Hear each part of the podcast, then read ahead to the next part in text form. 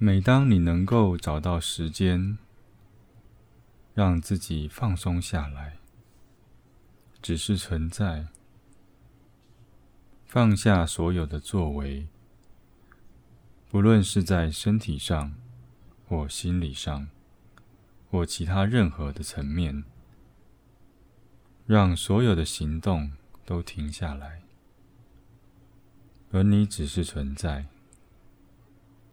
思想是一种作为，集中精神也是一种作为。即使只有一个片刻，你什么事都不做，只是停留在自己的中心，完全放松，那就是静心。当你领悟了这个诀窍，你就知道如何回到静心。一旦你觉知到了内在的本质，可以保持不受打扰，那么你就可以开始做一些事，一些很简单的事情，但是仍然保持警觉，你的内在本质不受到打扰。这是静心的第二部分。首先要学习如何存在，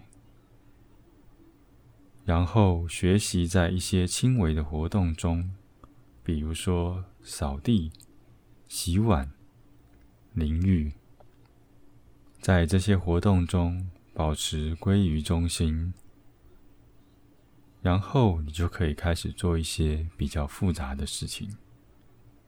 静心并不反对行动。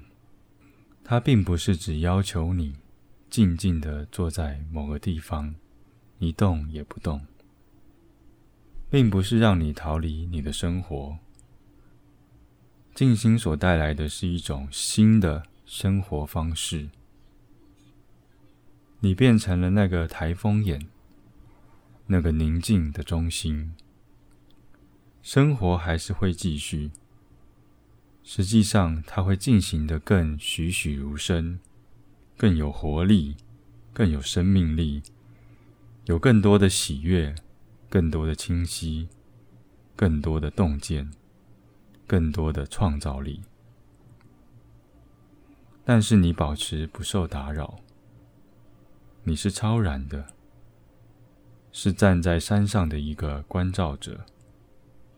看着所有在周遭所发生的一切，这就是静心的整个奥秘。让自己变成关照者，